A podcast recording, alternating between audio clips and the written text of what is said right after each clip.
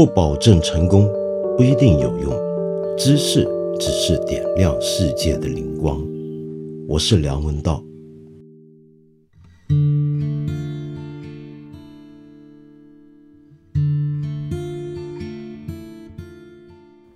你一定知道前几天发生的埃航空难这个事情。整个飞机上面一百四十九名乘客，八名机组人员全部罹难，而且其中还包括八名中国人。那么其中有一位年纪可能才二十一岁多，还有两个月就二十二岁的浙江的一个女孩子，本来满心欢喜的要去看动物迁徙，来给她做一个美好的回忆，将来。那么但很可惜。也就死在这场空难之中。另外还有一位我的香港中文大学的校友，这个年轻人对我来讲算是年轻人吧，曾诚义先生让我觉得很遗憾。他零七年到一零年的时候就到陕西参加扶贫项目，而且从那时候关注性别平等。然后这么多年都在从事各种可持续发展的推动和教育工作，在最近呢，他是在联合国的环境署，在肯尼亚、老挝都分别工作，结果呢，也是死在这场空难之中。所以说，在灾难面前，人是很平等的，或者请原谅我用一个比较佛教徒的讲法。就是面对无常，这好像就是人的所在这个世界上的一个本相之一。对什么人而言都是平等的。那么，所以我们也就能够了解到为什么大家那么害怕意外和无常，因为它好像迟早我们人生之中都会经历各种各样的无常。那么，只不过所有无常之中呢，有一些呢，我们又特别恐慌而已。比如说害怕空难，以及害怕搭乘飞机，那为什么人会恐飞呢？那么我相信你在网上很容易看到各种各样的材料，都会告诉我们，其实航空事故的意外发生的几率并不是那么高。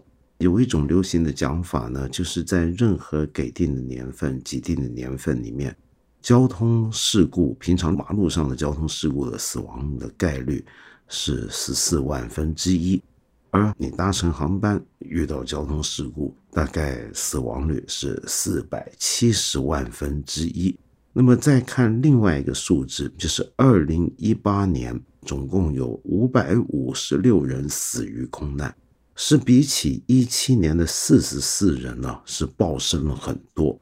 主要是一八年有几起大型的空难，那么可是我们在看世界卫生组织发布了一份二零一八全球道路安全状况报告里面，就根据各年的数字统计出来呢，每一年死于道路交通安全事故的有一百三十五万人。它这个数字其实主要根据的是二零一六年的数据得出的，而二零一六年呢，航空的事故的死亡的人数是二百六十八人。那么当然，我们也晓得啊，就是你搭乘航班的时候遇到交通事故而死亡的这个机会，是不是必然要比在马路上低很多呢？其实这个统计上的东西啊，是有很多种算法的。每一种算法得出来给你的结果呢，可能都是不同，但是一般而言，那么大部分的学者都会认为，坐航班遇上交通事故的这个机会其实是很低很低的，但是我们仍然很害怕。那么有一些人是一些名人啊，怕的是出了名的。你比如说，我就认识这么一位名人，是一位演艺界的一个著名的演员。很多年来都很怕搭乘飞机，那么但是后来呢，他总算克服了他这个问题。他怎么克服的呢？我等下回头再讲。我另外还有一位老朋友，是一个美食家，也是很害怕大飞机。那么身为美食家，当然是想满天下到处去吃，是不是？但是由于他太恐惧大飞机。所以他只能够去一些他坐车能够去得成的地方，所以呢，他几乎是没有怎么出国觅食的经验。在我们喜欢美食的朋友里面，不能不够说这是一个遗憾。但是我心目中对我而言，就印象最深的一个害怕搭飞机的名人呢，却是我们阿森纳球迷都非常怀念的过去我们的冰王子丹格斯·伯格坎普。那么，丹格斯·伯格坎普是一个荷兰的国脚。那么，荷兰大家晓得有一个讲法叫“飞翔的荷兰人”，这是瓦格纳有名的歌剧的名字。而且，Flying Dutchman 这个也是一个西方历史上很有名的一个典故，指的是一艘海洋上航行的鬼船，名字就叫做“飞翔的荷兰人”。然而呢，伯格坎普却有一个名字叫做“不会飞的荷兰人”，因为他也恐飞。他这个恐飞啊，不止影响到他自己，对我们球迷的影响那简直是太大了。你想想看，他在阿森纳表现是那么的好。但是只要我们踢欧冠，需要出动他到欧洲别的城市去比赛的时候，天哪，那问题就来了。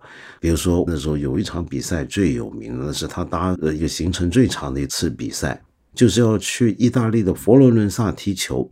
然后呢，整队阿森纳球队是用了两小时搭飞机到了佛罗伦萨，然后他这老兄呢要开车开两天去抵达。那么，所以每一回参加欧冠比赛，他都是累得不像话，更不要说他怎么去代表荷兰国家队出去跟人家比赛了，总是要搭飞机的，对不对？他只好到了后来就尽量不参加。那么，于是呢，这个球员一旦要到一些比较长途的地方的时候，你就千万有心理准备，别再觉得他该去了。这个对我们球迷来讲是个很大的伤害，但是大家好像也觉得没有办法了。那么我后来看到 BBC 的网站上面有个报道，就说到还有一些我很喜欢的人物，原来也都曾经有恐飞的问题，比如说已故的摇滚明星 David Bowie。那么原来呢，就曾经很怕搭飞机，他是到了一九八零年的时候重新开始坐飞机，好像能够克服这个恐惧。但有一回呢，在飞机上心脏病发作了，那么于是呢，他就再次放弃了航空飞行。那么乃至于后来他来回于英国跟美国之间，基本上就是坐船。那么同样喜欢选择坐船来回欧洲跟北美大洋两岸的呢？还有一位著名的电影导演，就是《布达佩斯大饭店》的导演 Wes Anderson。那么他当时呢，就是坐船去欧洲。那么当然了，也有很多人会怀念坐船的年代，是不是？觉得旅行界里面有一种讲法，就是说当年搭轮船这样子往来大西洋两岸。那是一个旅游的黄金年代的事情，是一种更加浪漫的，虽然耗时更长的一种正统旅行方式。可是问题是你搭船来回这两岸，你也很容易会想起铁达尼号的故事吧，对不对？那你是不是也该恐惧搭轮船才对呢？所以问题我们还是要回到，就是到底人为什么会恐飞？那么有很多种讲法，但是很不幸的，几乎没有任何单一解释。那么我们最能够想象得到的讲法，就是我们呃恐飞，首先一定是不理性的，因为就像刚才讲的，如果我们是个理性人的话，我们服从数字跟统计学告诉我们的概率，我们就不应该那么害怕搭飞机。至少呢，我们应该害怕搭车多于搭飞机才对。比如说，你知道路上交通事故事故那么多，而且死亡率那么高，你是不是应该根本害怕坐车呢？那你为什么要害怕坐飞机呢？只只能说是不理性，而不理性呢，就可能在飞机上会引致一种很极端的一种悲观的状态。那么再加上机舱基本上是个密闭的一个空间，所以在里面呢就会格外的助长了你的焦虑感。那么你会害怕。呃，此外，还有一些人完完全是害怕未知的事情，特别是不太熟悉搭飞机这种经验的人，他恐惧未知的事儿。那么还有一些人呢，就是是畏高，这个我们也很能够理解，对不对？你畏高，那搭飞机飞得那么高，那你当然要害怕。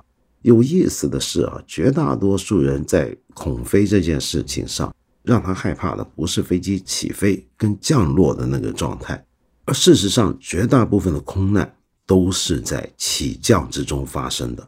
那么，他们怕的不是最容易出事儿的环节，他们怕的是什么呢？反而是飞机在巡航当中的情况。巡航当中呢，有时候就会有气流，对不对？飞机上面也会有广播告诉你，前方有气流不稳定，请大家系好安全带，那么好好的坐好，等等等等。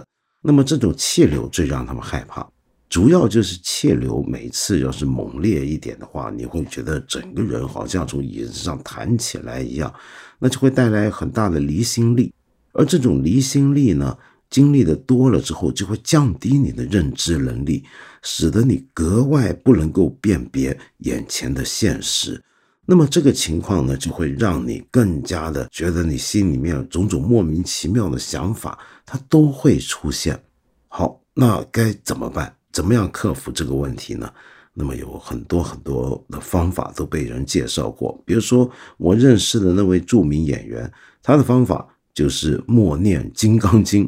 啊，或者心经，那么他觉得这个对他非常有帮助。那么基本上念经这件事儿，在佛教徒里面呢，有几种念法。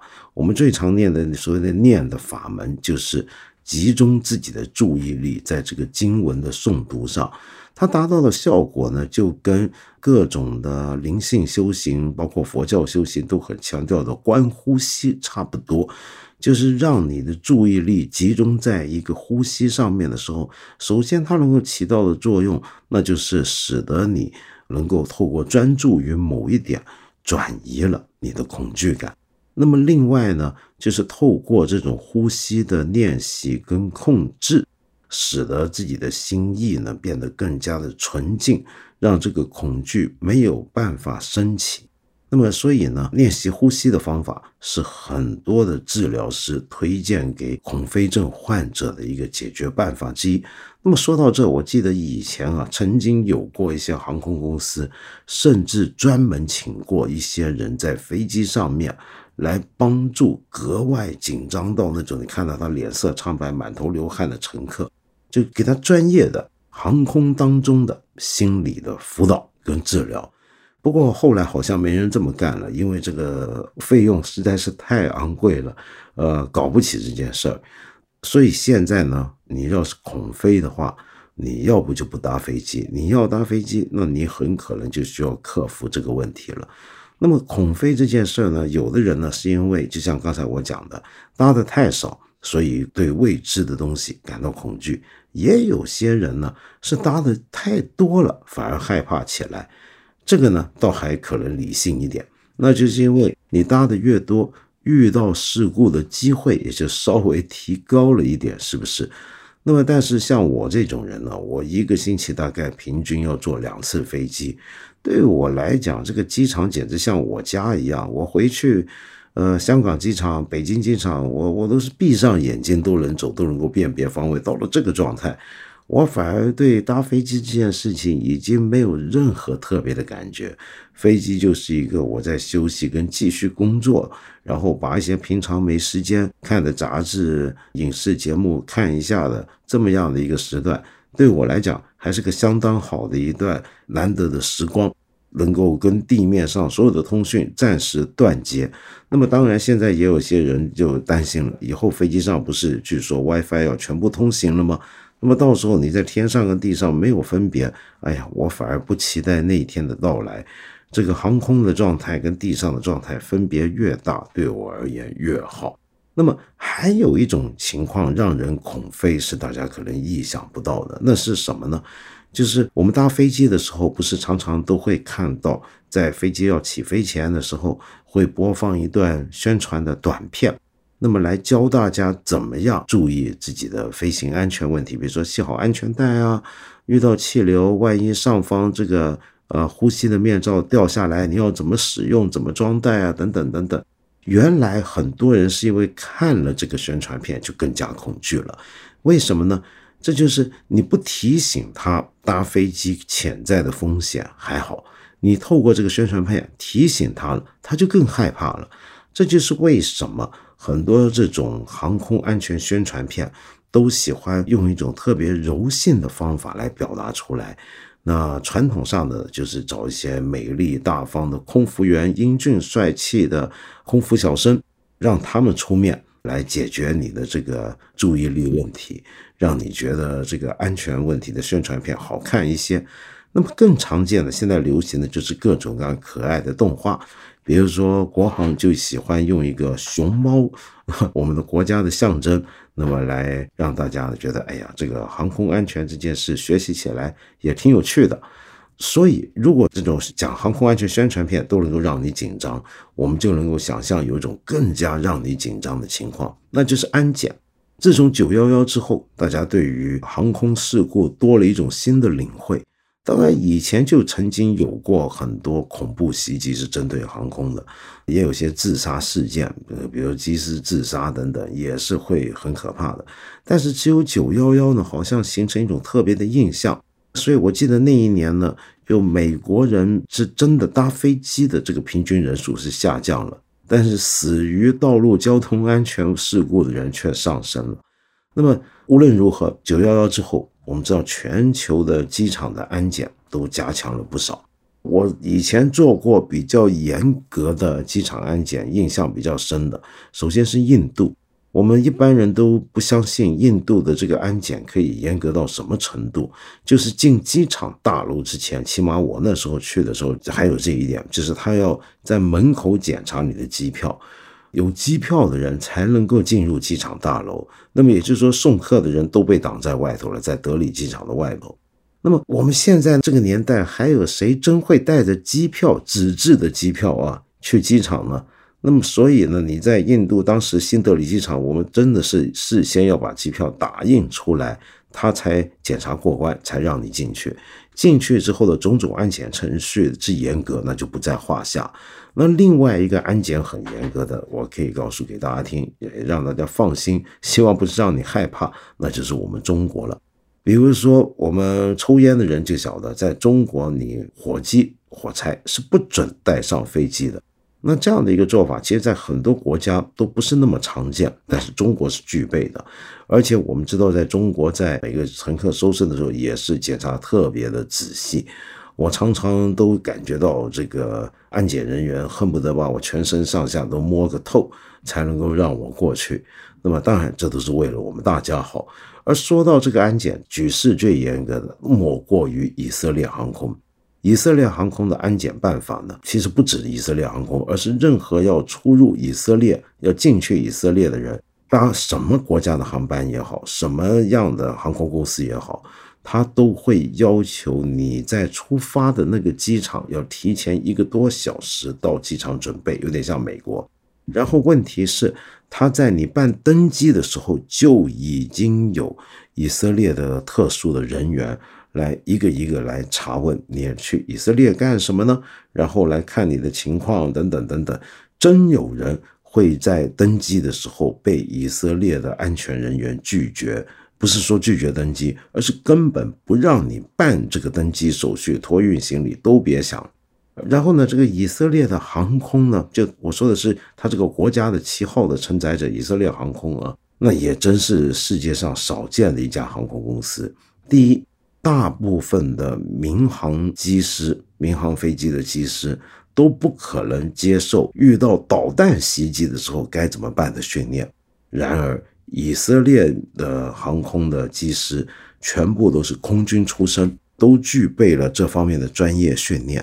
可是你有这个训练还不行，比如说你要预备有问题的时候，你要把飞机当战机来使用，懂得做大幅度的转向动作。那么这还不够，主要就是因为民航机的雷达很多时候是能够让机师掌握天气的突发情况。但是对付导弹那是不够的。然而，以色列航空是具备了一套反导弹系统。这个反导弹系统呢，是有这个红外线、有雷达监测导弹，呃，是不是有导弹袭击的危险？那么，光有这个还不够，它还装上了一种反导弹的薄片来当诱饵。这是一种常见的对付导弹的一种诈骗的战术。那么，所以以色列航空是连这个都有的。那么，请问你搭以色列航空会觉得更加安全，还是因为知道它有这么多安检措施之后，反而觉得不安了呢？这就让我觉得一个很有趣的一个话题了。就回到我们开始讲的无常，无常是我们生命的本相，但是有时候我们就很讨厌有人来提醒你，人生是无常的。人生总是有各种各样不好的事情发生的。你比如说，我以前演讲常常会讲到这么一句话，我就为了要解释什么叫无常，我说很有可能我在讲的这个讲台上方就塌了下来，把我砸死了，或者我一出门口就给一个车撞死，这些事情都有可能会发生。但是我就遇过一些年轻朋友跟我说：“呃，梁文道，以后不要再这么说话了，很晦气。”那么我们能不能说机场的安检、航空宣传片也都很晦气？我们最好把它们给停了呢？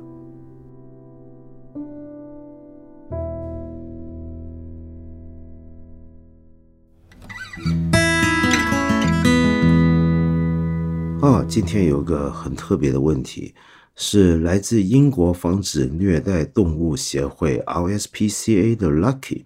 那么你说到你在中国发展简报上面看到了《公益时报》之前对我的一次采访，那么在那个采访的文章的最后，我当时不小心泄露了，说我们看理想将来有机会呢，会和 WWF 世界自然基金会做一些和生态和动物保护有关的事情。那么同时，我们还会再出一个节目，专门关于动物研究。那么你当然很高兴了，听到这样的消息。于是你想建议我们除了从生态的角度探讨之外，有没有可能也从动物福利的角度去谈谈人和动物的关系呢？因为在一份研究报告里面曾经提出过，动物福利啊，有时候可能比环保更难。因为环保很多时候能落脚到保护环境，就是保护我们自己，而动物福利呢，则需要更多的利他性。所以，人和动物呢是个很有意思的话题。你对我们这个节目非常期待。那我在这里呢，要先向你报告，你请放心，Lucky，我们这个节目绝对不可能只是从生态角度来探讨动物问题，因为我们讲动物研究牵涉到的是个非常广大的一个领域。那么，首先，其中一个跟你现在从事的工作相关的，当然就是动物福利问题。而动物福利这个问题啊，有很多种不同的讲法。那么其中一种，比如说最近几年很流行的，讲人性中有一种善良天使，使得人类在过去几百年里面是不断的进步的。而这个进步的其中一个真相，就是我们同情的，或者要把平等的关注。要纳入的这个范围是不断扩大的这么一个过程。比如说，以前的人可能会觉得身体有残疾的人、智能上有问题的人，我们就可以不把他当人看待，或者把他排除在我们人类的正常的福利考虑、福祉考虑的范围之外。但是我们知道，现在我们绝对不能够这么做了。然后呢，我们同时在过去几百年还看到我们的变化，是从对不同种族、不同肤色、不同文化的人，我们也都觉得我们要给他一个对于我们自己的同胞、同一个民族的人同等的一种福祉上的关注。